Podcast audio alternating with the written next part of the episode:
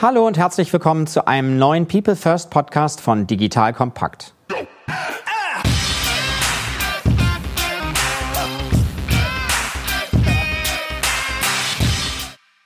Mein Name ist Matthias Weigert und ich bin Geschäftsführer der Unternehmerschmiede. Die Unternehmerschmiede unterstützt Unternehmen dabei, digitale Innovationen erfolgreich umzusetzen, indem wir die richtigen Teams gewinnen und schmieden. Das heißt vor allem erfolgreich machen. Wenn dieses Thema auch für euch interessant ist, kommt gerne über LinkedIn direkt auf mich zu. In unserem Podcast People First geht es um das Thema Mensch in der digitalen Welt. Heute sprechen wir über ein Thema, das alle von uns direkt betrifft. Es geht um ein Unternehmen, das sich unter anderem zum Ziel setzt, die Lebensqualität der Bürgerinnen und Bürger zu verbessern. Es hat dabei eine spannende Historie, da es zum Beispiel schon früh den Menschen Elektrizität und somit Licht ins Haus gebracht hat. Es geht um die Stadtwerke Lübeck und die Tochtergesellschaft Travecom, die dort das Thema Digitalisierung verantwortet. Nach dieser Folge weißt du, welche Themen im Fokus bei der Digitalisierung im öffentlichen Raum stehen und wie diese Digitalisierung im öffentlichen Raum im Zusammenspiel zwischen Konzern und digitaler Einheit umgesetzt wird. Zu Gast im Podcast heute sind Jens Meyer und Christoph Schweitzer. Jens ist seit circa vier Jahren Geschäftsführer der Stadtwerke in Lübeck. Christoph Schweitzer seit diesem Jahr Geschäftsführer der Travecom, der Digitaleinheit der Stadtwerke in Lübeck. Herzlich willkommen Jens, herzlich willkommen Christoph. Bevor wir auf das spannende Geschäftsmodell kommen und die Veränderungen, möchte ich euch bitten, euch einmal kurz persönlich vorzustellen. Was hat euch jeweils geprägt zu dem, wo ihr heute steht? Das sind unsere Lebenslampen.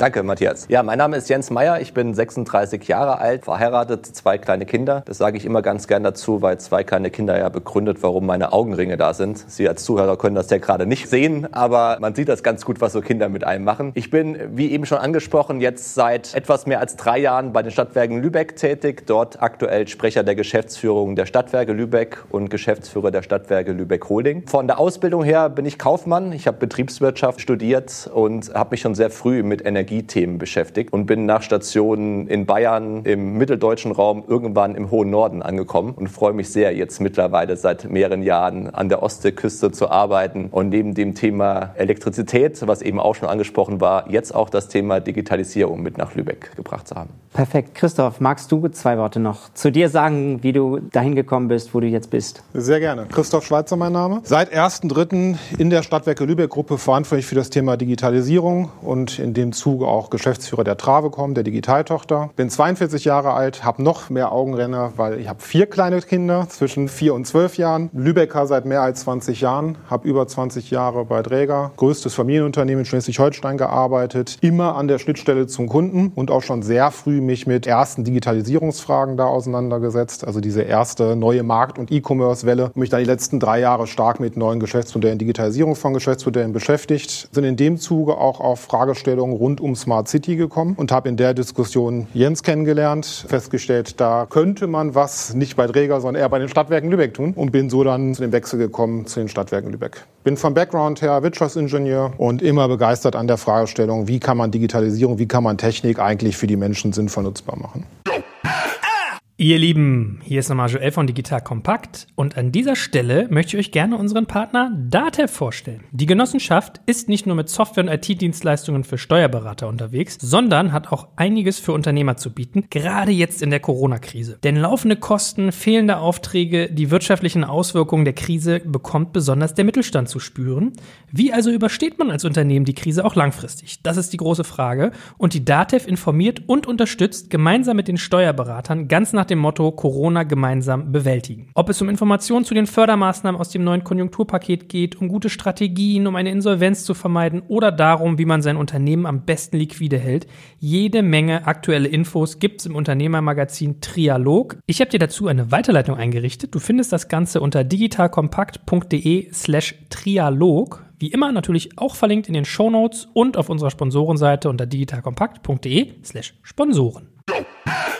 Spannend, also zwei digital affine Personen schon. Jens, vielleicht magst du auch zwei Worte nochmal zu den Stadtwerken selber sagen, denn vielen unserer Hörerinnen und Hörer sind vielleicht die Stadtwerke noch gar nicht so geläufig, was ihr eigentlich genau macht und wie dann das Thema Digitalisierung darauf wirkt. Ja, sehr gerne. Ja, die Stadtwerke Lübeck sind einer der größten Arbeitgeber im östlichen Schleswig-Holstein. Wir haben rund 1250 Mitarbeiter und bedienen die klassischen Aufgaben, die man einem Stadtwerk so zuschreibt. Das ist zum einen das Thema Energieerzeugung, Energieverteilung über unsere Netze, Energievertrieb. Mit Energie meinen wir zum einen die klassischen Sparten Strom, Gas und Wärme, aber bei uns ist natürlich auch das Thema Wasserversorgung integriert und wir haben im Konzern auch den ÖPNV. Das heißt, wir sind auch dafür zuständig, die Menschen mit unseren Bussen von A nach B zu bringen. Das heißt, zum Grundaufbau ein relativ typisches Stadtwerk und da drängt sich natürlich auch die Frage auf, warum Stadtwerk und Digitalisierung oder warum Stadtwerk und Smart City. Dafür macht es, glaube ich, Sinn, sich ein bisschen die Historie bei uns anzustauen. Stadtwerke generell, aber auch gerade Stadtwerke in Lübeck. Du hattest es bei dem Intro eben schon angesprochen. Wir sind ja deswegen eigentlich entstanden, weil irgendwann das Thema Elektrifizierung kam. Wie kriegt man die Bürger mit Strom versorgt? Wie kriegt man Wasser in jedes Haus? Oder wie schafft man es, auch die Häuser warm zu machen für die Menschen? Und das ist heute eher ein konservatives Geschäft. Das eilt uns ja auch so ein bisschen voraus. Stadtwerke sind etabliert, vielleicht auch ein bisschen träge. Vor einigen Jahrzehnten war das aber durchaus innovativ oder auch disruptiv. Also als die ersten Leitungen in die Häuser gelegt wurden, haben die ersten Bewohner große Augen gemacht. Was soll denn das? Früher hat man mit Holz und Kohle geheizt. Warum legt man jetzt Leitungen da rein? Und das ist die letzten Jahre ein bisschen in Vergessenheit geraten. Was wir aktuell auch feststellen, ist, dass jetzt wieder eine Zeitenwende ansteht. Es gibt eine neue Interpretation von Daseinsvorsorge. Den Menschen reicht es nicht nur, es zu Hause warm, trocken und mit Wasser versorgt zu haben, sondern das Thema Daten zu Hause zu haben und Zugang zu Datenmodellen rutscht mehr und mehr in den Bereich der Daseinsvorsorge. Und das ist auch die schöne Überleitung, warum wir uns als Stadtwerke mit dem Thema intensiv beschäftigt haben. Weil Daten nach Hause zu bringen, ist erstmal eine ganz typische Infrastrukturaufgabe. Leitung aufbauen, Leitung zu warten, Datensicherheit sicherzustellen. Das traut man den Stadtwerken zu, weil wir das seit Jahren in anderen Sparten ganz gut gemacht haben. Und das können wir auch für das Thema Daten gut rüberbringen. Und spannend ist natürlich jetzt, so diese verschiedenen Sparten und Kulturen miteinander zu vereinbaren. Und jetzt schaue ich gerade Christoph an, das haben wir die letzten Monate natürlich auch intensiv gemerkt. Wenn man zum einen so ein Geschäftsfeld hat wie Strom, Gas und Wasser, was über Jahrzehnte gewachsen ist, haben sich da natürlich auch andere Kulturen herausgeprägt, wie in den Sparten, die sich jetzt um Daten und Digitalisierung einherbringen. Aber für uns gehört beides einfach zur Daseinsvorsorge in der Zukunft. Und deswegen haben wir uns dem Thema auch ganz stark angenommen. Vielen Dank. Magst du noch zwei, drei Worte sagen zu der Größe, dass wir das so ein bisschen einschätzen können, wie viele Mitarbeiter ihr habt, Umsatz oder sind das Zahlen, die du eher ungerne? Nein, nein, also Mitarbeiter hatte ich ja schon mal kurz erwähnt. Also wir sind knapp über 1000 Mitarbeiter, 1200 Mitarbeiter. Wir bewegen uns in einem dreistelligen Millionenumsatz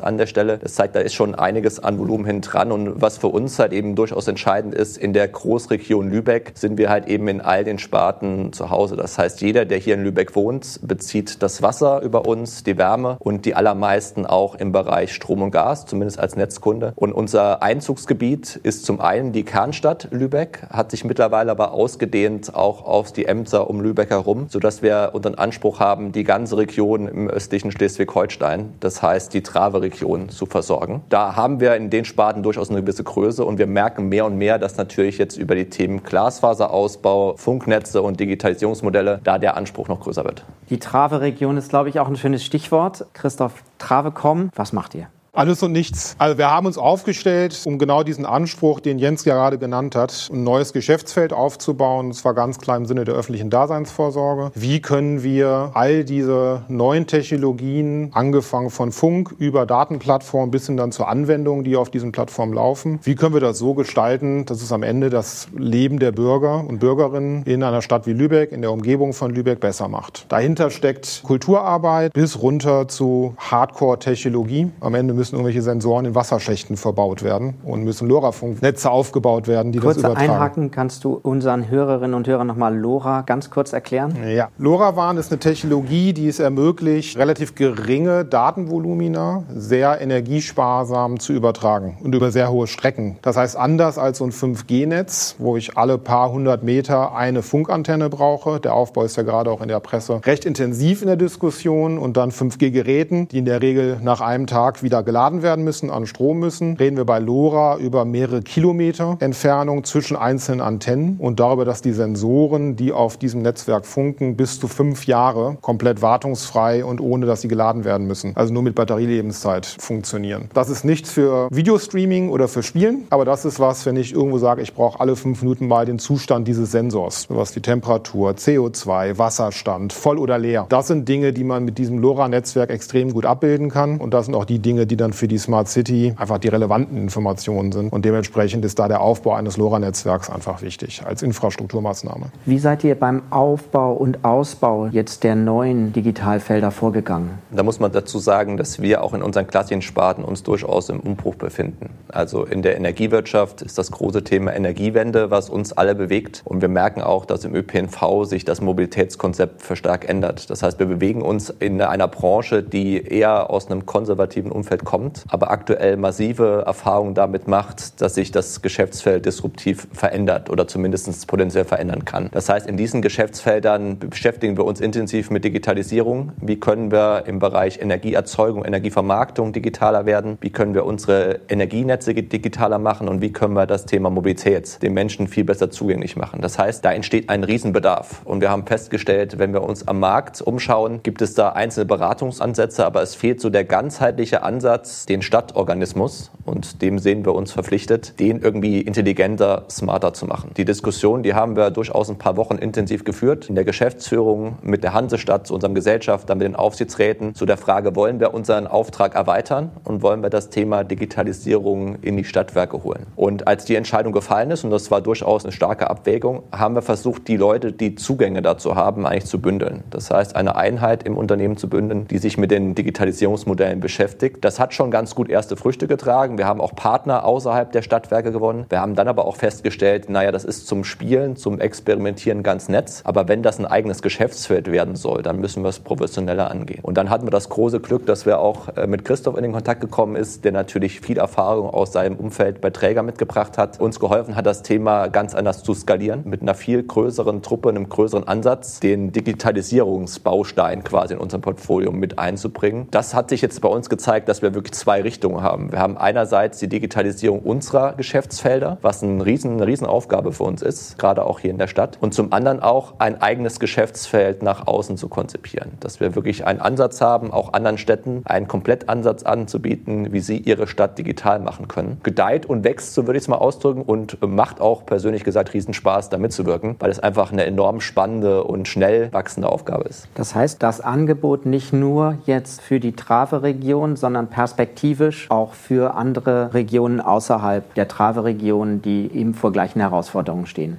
Exakt. Also unsere Ausrichtung ist genau in zwei Richtungen. Einerseits nach innen und in die Hansestadt, dass wir sagen, wir wollen diejenigen sein im Stadtkonzern, die das Thema Digitalisierung mit allen verschiedenen Einheiten und Aufgaben zusammenbringen und auch die Hansestadt in den Punkten mit berät. Aber wir glauben, das macht nur Sinn, sowas in der Dimension aufzubauen, wenn wir das auch anderen Städten zur Verfügung stellen können. Und wir haben auch die große Erfahrung gemacht, ist auch glaubwürdiger, wenn wir zeigen können, dass wir ein vergleichbares Unternehmen sind. Wir sind auch ein Stadtwerk und wir haben es in unserer Heimat Heimatstadt jetzt auf die Beine gestellt oder bringen es gerade auf die Beine. Und das in anderen Städten auch vorzustellen und die daran teilhaben zu lassen, das findet enormen Anklang, zumindest nach den Gesprächen, die wir in den letzten Monaten hatten. Bevor wir nochmal auf das Thema Trave kommen, würde mich noch interessieren, du hast schon so in einem Nebensatz erwähnt, die Diskussion mit den Anteilseignern, mit den Gesellschaftern. Ich glaube, auch das ist nochmal wert, sich anzuschauen. Kannst du auch dazu nochmal unseren Hörerinnen und Hörern was sagen, wie ihr auf der Seite aufgestellt seid? Denn privatwirtschaftliches Unternehmen ist es ja tatsächlich nicht, sondern ein Unternehmen der öffentlichen Hand. Absolut. Wir sind ein 100% kommunales Unternehmen auf der Holding-Ebene. Wir haben Gesellschafter auch noch aus Aachen oder auf der Netzseite jetzt auch vom Hansewerk, sind aber im Umfeld 100% kommunal gesteuert. Um die Diskussion so ein bisschen zu verstehen, muss man wahrscheinlich auch die Hansestadt Lübeck kennen und die Historie in Lübeck. Lübeck ist ja eine Stadt, die aus der Kaufmannschaft entstanden ist, also eine lange Tradition hat, auch starke Wurzeln. Es gibt aber die, durchaus Probleme, dass man an manchen Stellen ein bisschen stehen geblieben ist. Also wir sehen dieses große Weltkulturerbe Weltkulturerbe jeden Tag, wenn wir durch die Hansestadt laufen. Wir haben es aber nicht in allen Schritten bisher geschafft, dieses Weltkulturerbe in die Digitalisierung zu überführen. Die Diskussion war natürlich ganz groß. Was passiert denn jetzt plötzlich, wenn die Hansestadt und die Stadtwerke versuchen, das Weltkulturerbe zu digitalisieren? Bleibt da irgendwas Althergebrachtes auf der Strecke? Da haben wir auch festgestellt, es ist eine Riesenaufgabe, die Menschen mitzunehmen. Bei uns in den Ausschüssen sitzen unterschiedliche Personen, die auch unterschiedliche Bedenken haben. Und ich glaube, eins der ganz großen Erfolgsfaktoren ist, wirklich einen breiten Konsens Zustand in so einer Stadt herzustellen, dass das Thema Digitalisierung Sinn macht. Und es ist natürlich auch nicht ganz unwichtig, wer das Thema treibt. Wir haben in Lübeck den glücklichen Umstand gehabt, dass wir seit äh, rund zwei Jahren einen neuen Bürgermeister haben, der das Thema Digitalisierung bei sich ganz oben auf die Agenda gesetzt hat und zusammen mit den politischen Akteuren das Thema auch in der Stadt vorantreibt. Und das öffnet uns als Stadtwerken natürlich im Moment überall Türen für Kooperationspartner, für Pilotprojekte. Ich glaube, man kann schon sagen, wir merken, dass da in der Hansestadt so ein kleiner Ruck im Moment durch das Weltkulturerbe geht.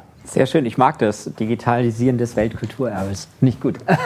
Aber es zeigt auch, wenn wir jetzt Parallelen wieder zur Privatwirtschaft ziehen, Christoph, auch deine Trägererfahrung, es zeigt, es braucht die Unterstützung im Aufsichtsrat, wenn ich das übertragen mag, des Vorstands, auch Dinge nachhaltig umzusetzen, die Themen nachhaltig umzusetzen. Kannst du uns noch mal so ein bisschen auch das Verständnis näher bringen? Digitalisierung, was steckt für dich dahinter? Und wie überträgst du diese Gedanken dann auch ganz konkret auf eure Arbeit, bevor wir vielleicht ein konkretes Thema auch mal herausgreifen können? Ich glaube, Digitalisierung ist ja häufig sehr stark verbunden mit Technologie in der Denkweise. Und aus meiner Sicht und auch aus Erfahrungen und vielen Gesprächen mit anderen ist Technologie zum Selbstzweck einfach nie erfolgsversprechend. Zumindest nicht, wenn ich in einem bestehenden Kontext mich bewege. Wenn ich ein Startup gründe, kann ich durchaus mit einer guten neuen Technologie auch sehr erfolgreich werden. Wenn ich aber über 1000 Mitarbeiter, wie jetzt in der Stadtwerkegruppe habe, oder da mir eine Stadtverwaltung mit nochmal 3000 Mitarbeitern anschaue, glaube ich, ist es extrem wichtig, dass Digitalisierung immer auf dem aufbaut, was es schon gibt und das sehr stark auch mit in den Kontext setzt, dass wir dann am Ende dann schon über Technologie versuchen, das Leben und die Arbeit dieser Menschen besser zu machen. Ein bisschen konkreter, ich glaube, mit einem Thema, was jetzt auch in aller Munde ist, was wir auch geerbt haben im Laufe des Jahres, das ganze Thema digitale Schule, Digitalisierung der Schule, wo relativ schnell sagen kann, wir springen mal Technologie im Sinne von Endgeräte an die Schulen. Das ist auch unbedingt notwendig. Nur wenn ich nicht parallel daran arbeite, die Lehrer zu befähigen, keine Prozesse aufsetze, wie ich eigentlich das ganze Thema Lernen Management-Software, wie verteile ich eigentlich Inhalte, wie stelle ich ein digitales Klassenzimmer zur Verfügung, wie nehme ich Eltern mit ihren Bedenken, die halt nicht alle wollen, dass ihre neun, zehnjährigen Kinder digital unterrichtet werden, wie nehme ich also diese Eltern auf der Reise mit, wie sorge ich dafür, dass die Schüler damit auch gut umgehen können. Das ist ein schönes Beispiel, dass die reine Technologie ist wichtig und muss da sein, aber alleine hilft sie nicht. Ich muss mir genau immer diesen Kontext angucken und die Menschen, die dann damit arbeiten sollen, auch entsprechend voranbringen. Ich finde das Beispiel schön. Ich erlebe es selber auch häufig, dass viel in Steine investiert wird und wenig in Menschen. Wie nehmt ihr konkret Bürgerinnen und Bürger mit? Bürgerinnen und Bürger ist an der Stelle mit Sicherheit das Schwierigste. Vielleicht fangen wir mal eine Ebene konkreter an. Wie nehmen wir die Anwender mit, die, die wirklich damit arbeiten müssen? Wir haben also hier ein Konzept aufgebaut, das nennen wir Medienwerkstatt, wo wir eigentlich was wie ein Klassenzimmer schaffen, wo wir die Leute wirklich ganz simpel trainieren. Mein Smartboard geht nicht, wo mache ich es eigentlich an? Bis hin zu, wie gehe ich eigentlich mit dem Thema Cybermobbing um? Was kann ich da tun? Also ein relativ breites Curriculum Curriculum, um die Menschen einfach in die Lage zu setzen, mit diesen sich ändernden Umgebungen besser umzugehen. Und das Ganze machen wir auch digital. Wir bauen momentan eine offene Plattform auf, wo wir mehrere Dutzend Kurse für alle öffentlich bereitstellen, die genau auch diese Themen aufgreifen, für die, die nicht zwei Tage sich, mit, sich damit beschäftigen in einem Klassenzimmer, und die sagen, ich will mich da einfach mal eine Stunde drüber informieren in einem offenen Kurs. Das ist das, was wir sehr konkret jetzt anbieten, was wir ausbauen wollen über die nächsten Monate. Sind das dann Gruppen, Lehrer, Schüler, Eltern, Sind die sich darüber informieren können? Im jetzigen Zeitpunkt natürlich vor allen Dingen die Lehrer, wo einfach der Bedarf auch am größten ist und der Druck am größten ist, gucken aber ja verstärkt zukünftig in bestimmte Verwaltungsprozesse rein. Dabei helfen da auch digitaler und für die Bürgerinnen und Bürger freundlicher und angenehmer zu werden in der Zusammenarbeit mit ihrer Kommune. Auch da wird es darum gehen, dann geänderte Prozesse mit all diesen Verwaltungsangestellten zu trainieren, dass nicht Dinge passieren, sagen, ich habe jetzt zwar einen digitalen Prozess, der aber dann wieder auf Papier ausgedruckt wird. Das heißt, ihr habt schon erste Erfolgserlebnisse auch in der Form schon zeigen können. Gibt es weitere Highlights, wo ihr sagt, da sind wir stolz drauf jetzt schon? Es gibt ein Thema noch, was wir auch vor eineinhalb Jahren angestoßen haben, über eine Vereinsgründung, eine Partizipation der Menschen hier sicherzustellen. Wir haben den Verein das Energiecluster Digitales Lübeck gebündelt, wo wir alle interessierten Unternehmen und Bürger die Plattform geben, sich zu informieren. Wir haben jetzt mit doch richtig viel Einsatz, auch Investitionsbudget, ein neues Geschäftsfeld aufgebaut und wollen Dinge hier aus dem Stadtberger Umfeld leisten leisten. Aber das Thema Digitalisierung ist so breit und so vielfältig. Das gelingt in der Stadt nur, wenn man unterschiedliche Partner zusammenbringt an den verschiedenen Schnittstellen. Und wir sind durchaus stolz darauf, dass der Verein wächst und wächst und wir hier die lokalen Partner fast alle integrieren konnten. Die Technische Hochschule, aber auch die großen Industrieunternehmen. Aber was ich persönlich auch enorm spannend fand, auch Kultureinrichtungen haben sich engagiert und haben Interesse daran, die Schnittstellen Digitalisierung zu kulturellen Events näher sich anzuschauen. Was fairerweise noch ein bisschen unterrepräsentiert ist, sind so die Privatbürger Wir haben den Slogan eigentlich aufgestellt, wir wollen von Oma Erna aus Travemünde bis zum Trägervorstand alle dabei haben. Beim Trägervorstand ist es uns gelungen, bei Oma Erna arbeiten wir noch dran. Und wir wollen aber da auch immer ermutigen, dass die Leute mit uns in den Diskurs gehen. Ganz großes Thema ist dann natürlich Datenschutz. Was passiert mit meinen Daten? Und da laufen jetzt auch Infoveranstaltungen, um den Bürgern ein bisschen Angst zu nehmen, dass wir die Daten missbrauchen oder irgendwo hinspielen, wo sie nicht hingehören. Jetzt habe ich gelernt, dass so die digitale Transformation analog passiert. Wie geht ihr im ersten Schritt auf die Oma Erna zu? Es ist ein extrem guter Punkt. Wie erreicht man Oma Erna am besten? Und ja, das ist in den meisten Fällen so, dass das natürlich eher analog oder eher kommunikativ erfolgt. Also wir haben bei unseren Veranstaltungen gemerkt, dass wir die Menschen am besten durch direkte Ansprache erreichen. Die informieren sich im Regelfall jetzt nicht über digitalen Kanäle oder Social Media, sondern die lesen es entweder aus klassischen Printzeitungen oder über Veranstaltungen. Deswegen war es uns auch ganz wichtig, mit der Politik das zusammenzumachen. In Lübeck gibt es Stadtteilkonferenzen, wo der Bürgermeister mit seinen Senatoren auch immer Bürger zum Dialog einlädt. Für uns war das natürlich eine Riesenhilfe, dass er dort auch die Personen angesprochen hat und ihnen angeboten hat, in den Austausch zu gehen zu Digitalthemen. Und wir sind so ein bisschen das Backend, würde ich mal sagen, was diese Themen ganz gerne aufgreift, die dann im direkten Zusammenspiel zwischen Politik und Bürgern diskutiert werden. Ich glaube, es ist wichtig, dass wir diese Unterscheidung nochmal nehmen, insbesondere die Bürgerinnen und Bürger zu beteiligen. Ist das natürlich eine veraldigende Aufgabe der Stadt und der Verwaltung der Stadt, den Prozess zu gestalten. Da sind wir ein Stück weit dann nachgelagert als derjenige, der an der Stelle wirklich als Auftragnehmer der Kommune Projekte umsetzt, Dinge umsetzt, auch Angebote macht. Aber die eigentliche Bürgerinnen und Bürgerbeteiligung ist natürlich eine Aufgabe der Verwaltung der öffentlichen Hand und nicht von uns als Unternehmen. Ihr Lieben, hier ist nochmal Joel von Digital Kompakt und ich habe einen tollen Verbraucherhinweis für euch, nämlich in Form eines Events. So, und dazu spreche ich jetzt mit Saskia Sefranek von Signals. Das ist das Innovationsökosystem der Signal Iduna in Berlin. Und die haben etwas ganz, ganz Spannendes ins Leben gerufen. So, liebe Saskia, sag doch mal ganz kurz, worum geht's bei der Signals Founders Academy? Hallo Joel. Ja, wir bei Signals haben was Tolles für Startup-Interessierte in petto. Und zwar die Signals Founders Academy. Das ist eine halbtägige Konferenz für Gründerinnen und Gründer, die am 9. September stattfindet. Und zwar diesmal komplett digital. Das Motto ist auch hochaktuell Scaling in Times of Change. Also wie schaffen es Gründerinnen und Gründer, ihr Startup durch die neue Normalität zu navigieren? Mit unseren Speakern und Gästen besprechen wir, welche Herausforderungen sie in der Post-Corona-Welt sehen, aber auch welche neuen Trends und Chancen sich für Startups auftun. Das alles mit Fokus auf Hands-on-Ratschläge und individuelle Einblicke. Klingt super und was kann man vom Programm erwarten? Es gibt eine Reihe spannender Talks, Interviews und Panels mit Gründern und Experten aus unserem Netzwerk. Außerdem bieten wir digitale Office Hours einmal mit VCs und auch mit Corporate-Vertretern, um über Partnerschaftspotenziale zu sprechen. Und natürlich gibt's auch die Möglichkeit zum digitalen Networking mit den anderen Teilnehmern und auch mit uns von Signals. Und ich habe gehört, dass es noch ein besonderes Goodie für Startups im SME-Bereich gibt. Ganz genau, wir haben als weiteres Schmankerl zur Founders Academy die Signals SME Tech Challenge ausgerufen. Das heißt, Pre-Seed Startups, die digitale Lösungen für SMEs entwickeln, können sich bewerben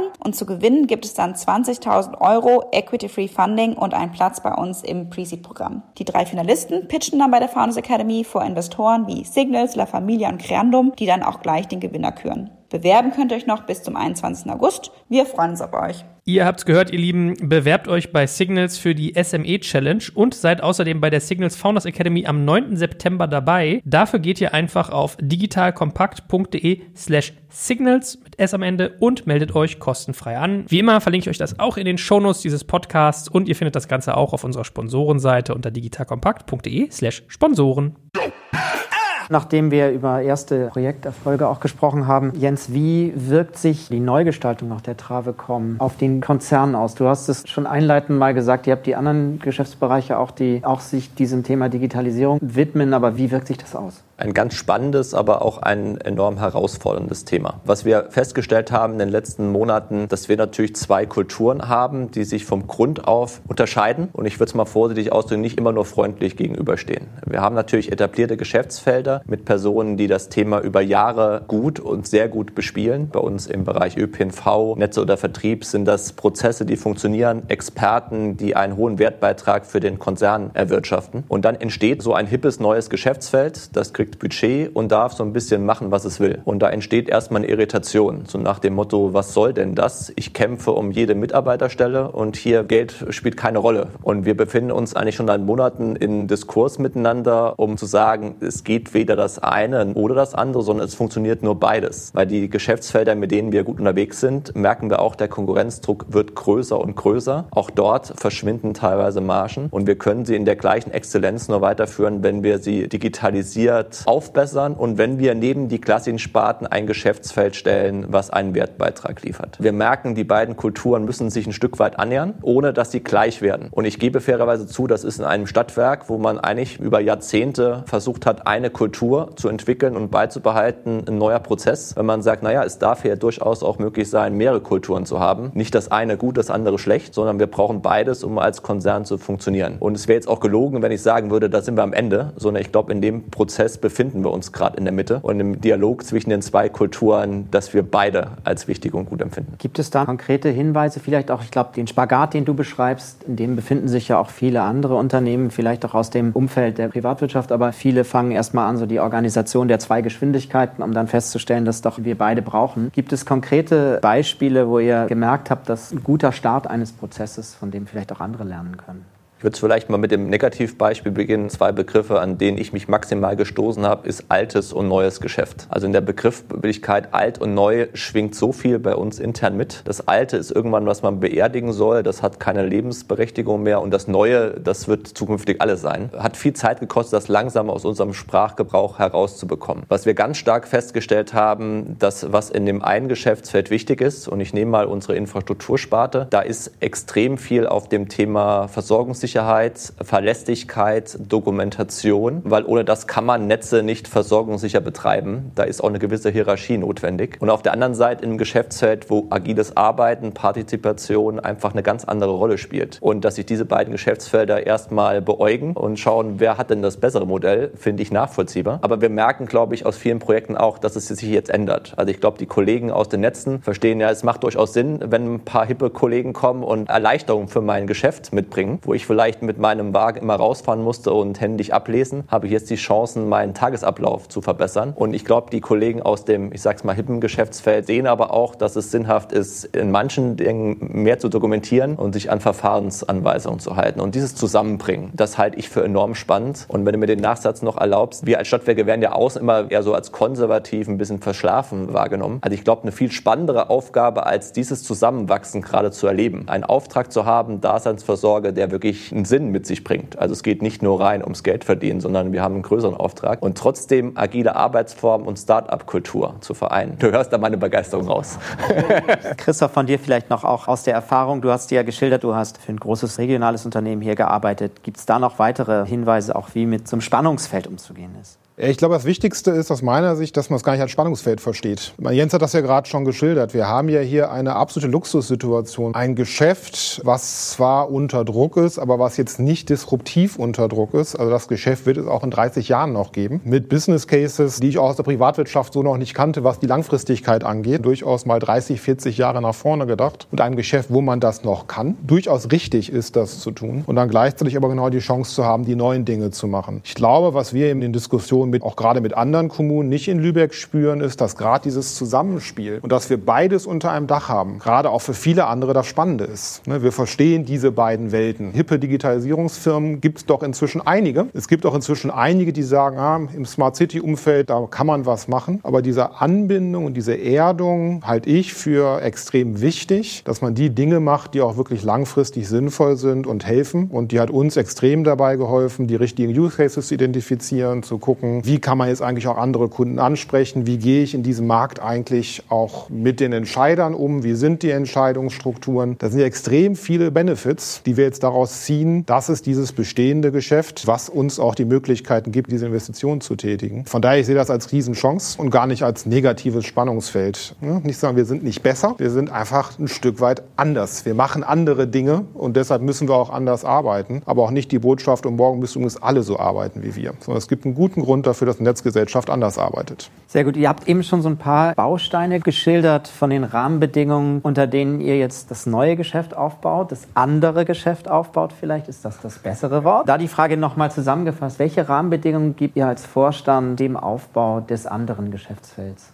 Was Neues auch für uns in der Stadtwerke-Umfeld, dass wir nicht äh, gesagt haben, wir fangen jetzt mal an, experimentieren ein bisschen, sondern dass es einen Businessplan und Rahmenbedingungen gibt, die für uns als Stadtwerke eine relevante Größe haben. Sowohl was den Personalaufbau angeht, als auch was die Umsatzziele, die Größenordnung, ist das für uns keine Spielerei, sondern es soll die Ambition haben, in drei, vier Jahren auch neben den anderen Geschäftsfeldern zu stehen. Das bringt natürlich, und das ist ja auch so ein Erfolgsfaktor mit, dass man zu Beginn nicht zu klein denkt. Wir haben ein extrem im Personalaufbau. Da kann Christoph gleich noch mehr dazu sagen. Und wir merken natürlich auch, dass wir versuchen müssen, mit den ersten Projekten umsetzen, auch zu legitimieren, dass das im Konzern seine Relevanz hat. Einmal noch ein bisschen was zur Rahmenbedingungen. Wie habe ich die wahrgenommen? Natürlich gibt es einen Konzern und Konzernrahmenbedingungen. Die sind aber so, dass sie einfach nicht behindernd sind. Natürlich würde man als Einzel-Startup bestimmte Dinge anders machen. Ob es jetzt Einkaufsprozesse sind, legale Prozesse sind, P&O-Prozesse, also Personalprozesse sind. Ich glaube, wir haben es aber die letzten Wochen und Monate geschafft, über einen guten Diskurs Kurs hinzukriegen, dass diese Prozesse gut funktionieren. Ich glaube für beide Seiten. Dass sozusagen die Funktionen sagen, ah, so habe ich bislang vielleicht nicht immer gearbeitet, aber es ist okay. Und wir sagen, wenn es ideal wäre, würden wir es anders machen, aber es ist halt für uns auch okay. Und damit, glaube ich, in Summe fürs Unternehmen gut. Diese Freiheitsgrade, die helfen uns extrem, trotz der ja auch Sicherheit und Strukturen, die ein Konzern mitbringt, so frei zu arbeiten, wie wir es müssten. Innerhalb dieser Rahmenbedingungen nehme ich eine maximale Freiheit wahr, auch im Quervergleich. Ja vielen anderen auch in Diskussionen, die ganz rechte Seite, was die Ausprägung der Freiheitsgrade angeht, natürlich immer wieder in Abstimmung. Natürlich ist der Markt klar gesetzt. Aber was wir da genau drin machen, wie wir uns da ausrichten, schon maximale Freiheitsgrade. Was ich für extrem wichtig halte, weil dieses Geschäft einfach nicht nur für uns, sondern in Summe so neu ist. Da entwickelt sich gerade ein Markt, den gab es vor fünf Jahren de facto noch gar nicht. Und da muss man einfach mit relativ hohen Freiheitsgraden auch drin agieren. Das ist mit Sicherheit so eine Abwägungsgeschichte. Wir haben auch diese zwei Modelle uns zu Beginn vorgelegt. Entweder das Modell wir nehmen das Geschäftsfeld, nehmen es komplett separiert der Regeln und Rahmenbedingungen des Konzerns. Das hat mit Sicherheit den Vorteil, dass man schneller agieren kann. Aber die Frage ist, wie macht man es dann wieder mit den Konzernstandards kompatibel? Und wenn es eine gewisse Größenordnung hat, wie reintegriert man es quasi wieder ins Konzerngeflecht? Oder das Zweite, wir bauen es direkt so auf als Geschäftsfeld, was sich aber den gleichen Standards und Rahmenbedingungen unterwerfen muss wie die anderen Geschäftsfelder. Und das ruckelt an manchen Stellen zu Beginn vielleicht ein bisschen mehr. Aber es ist auch klar, wenn es gelingt, ist die Akzeptanz im Konzern gleich viel größer. Und ich würde es auch gar nicht unterschätzen, dass wir noch einen zweiten positiven Effekt haben. Unsere Kunden, mit denen wir arbeiten, die kennen die Probleme, die wir gerade ansprechen, massiv. Also Beschaffungsprozesse, kommunalrechtliche Vorgaben und andere Themen. Wenn da Beratungen kommen aus anderen Umfeldern, die davon noch nie was gehört haben, treffen die auf Verwaltung, auf Städte, auf Stadtwerke, da gibt es da den Kulturklech. Den haben wir längst durch. Da kann uns gar nichts schocken. Und deshalb können wir natürlich Kunden, vor allem Stadtwerke und Städte, gleich schon was anbieten, was quasi geprüft ist, dass es auch jegliche Art dieser Dimension standhält. Und das ist, glaube ich, ein ganz, ganz großer Vorteil. Kommunale Unternehmen, Städte, Verwaltung, das tickt einfach ein bisschen anders, als es vielleicht in der Start-up-Szene sonst so üblich ist. Und wichtig ist, glaube ich, auch das zu verstehen und das auch dann lösen zu können mit dem Kunden zusammen. Kommen wir auf das Thema Kunde. Wenn ich die Travecom eingebe im Internet, finde ich Softwareunternehmen.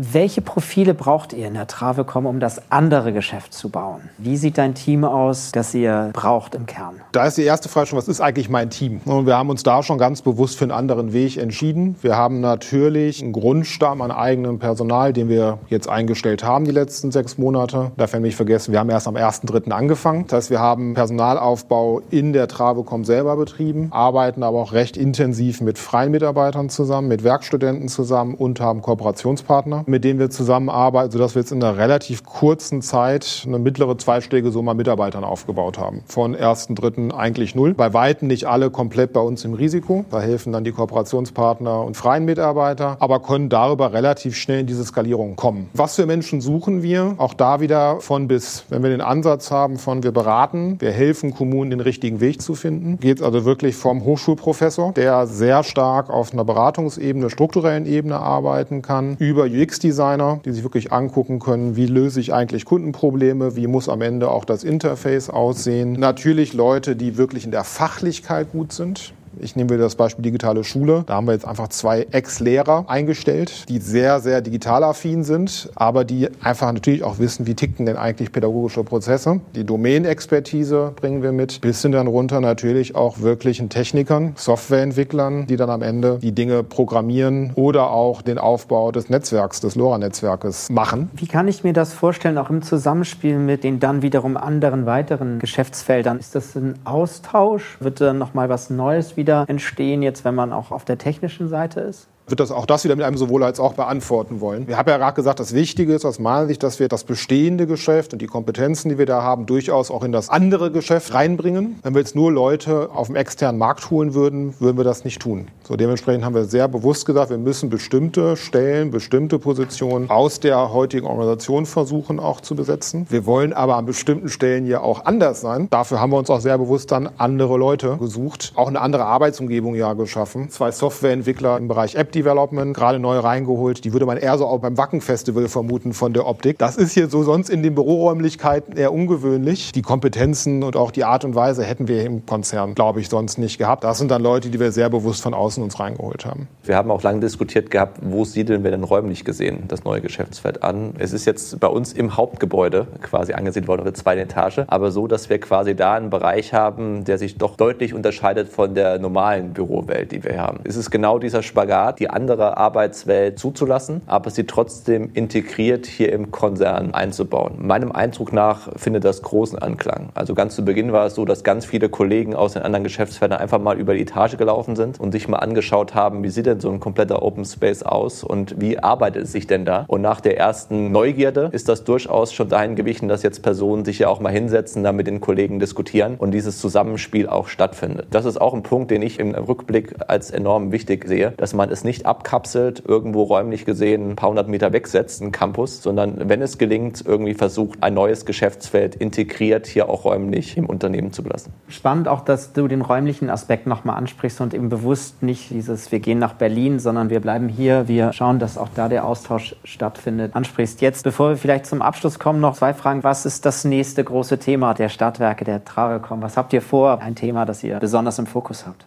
Dann machen wir erstmal Trave kommen, würde ich sagen. Im Wesentlichen zwei Dinge. Wir wollen über die nächsten 24 Monate groberweit mal wirklich wichtige Meilensteine in Lübeck erreichen. Und zwar nicht nur planerisch, sondern dann spürbar für Bürgerinnen und Bürger und die Angestellten in der Verwaltung. Das hat eine relativ breite Projekt-Roadmap, ohne dass ich jetzt ein Thema da rausnehmen kann. Das zweite, was für uns ganz wichtig ist, wir wollen das gerne nehmen, sind da schon in Gesprächen auch mit anderen Kommunen und diesen Grundgedanken der Hanse wieder aufnehmen und sozusagen vernetzen. Also gar nicht klassisch das nehmen und anderen verkaufen, sondern das nehmen uns und über diese Plattform, über diese Strukturen, die wir da aufbauen, mit anderen Kommunen, mit anderen Stadtwerken vernetzen, um dann gemeinsam im Netzwerk auch weiter voranzukommen und nach und nach dann nicht nur Lübeck, sondern auch andere Gemeinden dabei zu helfen, eine smartere City zu werden. Das ist so das, was uns, glaube ich, auch gemeinsam antreibt als Team und wo wir in den nächsten zwei, drei Jahre hinwollen. Vernetzen ist ein sehr, sehr gutes Stichwort, weil das lässt sich wunderbar auf den Konzern auch jetzt übertragen. Wir haben ja diese Entwicklungen der Geschäftsfelder auch zum Anlass genommen, bei uns den Strategieprozess nochmal komplett neu zu betrachten. Was sich ganz klar herauskristallisiert ist, dass diese neuen Geschäftsfelder, neue alten Geschäftsfelder zukünftig noch viel stärker vernetzt angeboten werden sollen und das Thema Plattform spielt für uns eine ganz große Rolle. Nämlich das Angebot, wie können wir Produkte, die es schon seit Jahren, Jahrzehnten gibt, mit neuen Datenzugängen einfach intelligenter machen? Wie können wir dem Kunden das ideale Produkt Produkt aus dem Stadtwerkekonzern anbieten. Und da spielt natürlich das Geschäftsfeld Digitalisierung Smart City eine ganz, ganz erhebliche Rolle. Also das Bindeglied eigentlich zwischen unseren bisher bestehenden Geschäftsfeldern ist. Das ganz persönliche Anliegen, was natürlich dahinter steht, dass die Stadtwerke halt eben auch als das wahrgenommen werden, Daseinsvorsorger 4.0. Das heißt nicht nur Netze und das, was man seit Jahrzehnten kennt, sondern auch in der Lage ist, auf neue Kundenwünsche gut einzugehen. Das ist ein ganz spannender Prozess, wo wir gerade kurz vor Abschluss sind und ich glaube, bis zum Ende des Jahres da auch die Ergebnisse liefern werden. Perfekt, ein schönes Schlusswort finde ich, wenn wir uns überlegen, wo wir gestartet sind bei dem Thema Elektrizität oder Elektrifizierung und dann eben auch das Ganze wieder in die neue Welt zu tragen. Am Standort das Ganze entwickeln, in einem geschützten Raum zwar, aber durchaus offen für Kooperationen. Abschließend wieder zwei persönliche Fragen nochmal. Wie haltet ihr euch digital? Wie bleibt ihr modern? Paradoxerweise ganz analog. Viel lesen, aber fast noch wichtiger, viele, viele Gespräche. Bin weiterhin relativ aktiv, auch in der Startup-Community, bin da ganz gut vernetzt, versuche da einfach einfach viel mitzukriegen, um mich so dann digital zu halten. Ja, bei mir ist es gar nicht so viel anders. Wir haben ja schon tagsüber viele Schnittstellen zu allen möglichen Digitalisierungsthemen. Was mir noch ganz hilft, ist abends dann mit den Kindern mal ausprobieren, was davon hilft. Gerade nachdem wir mit dem Thema digitale Schule angefangen haben, mal zu schauen, welche der Formate sind denn hilfreich und was kann man denn zu Hause anbringen und wie reagieren die Kinder darauf. Das ist ein Punkt, der nochmal gut hilft, ist als Praxistest quasi anzuwenden. Perfekt, vielen Dank. Und jetzt abschließend, wie können Hörerinnen und Hörer mit euch konkret auch in den Austausch treten? Gerne direkt über die Webseite travecom.de, mein LinkedIn-Profil, gerne auch direkt persönlich. Bei mir das Gleiche, gerne entweder Travecom, die Stadtwerke Homepage oder über die Profile LinkedIn und Sing. Wenn es draußen bei der Zuhörerschaft Interesse gibt, gerne Kontakt mit uns aufnehmen, weil wir sowohl Interesse hätten, natürlich mit Kooperationspartnern weiterzusprechen, aber natürlich auch sich in dem Markt auszutauschen. Welche Erfahrungen gibt es sonst mit dem Umfeld? Klasse. Vielen Dank, Jens. Vielen Dank, Christoph, fürs spannende Gespräch. Danke Vielen sehr. Dank.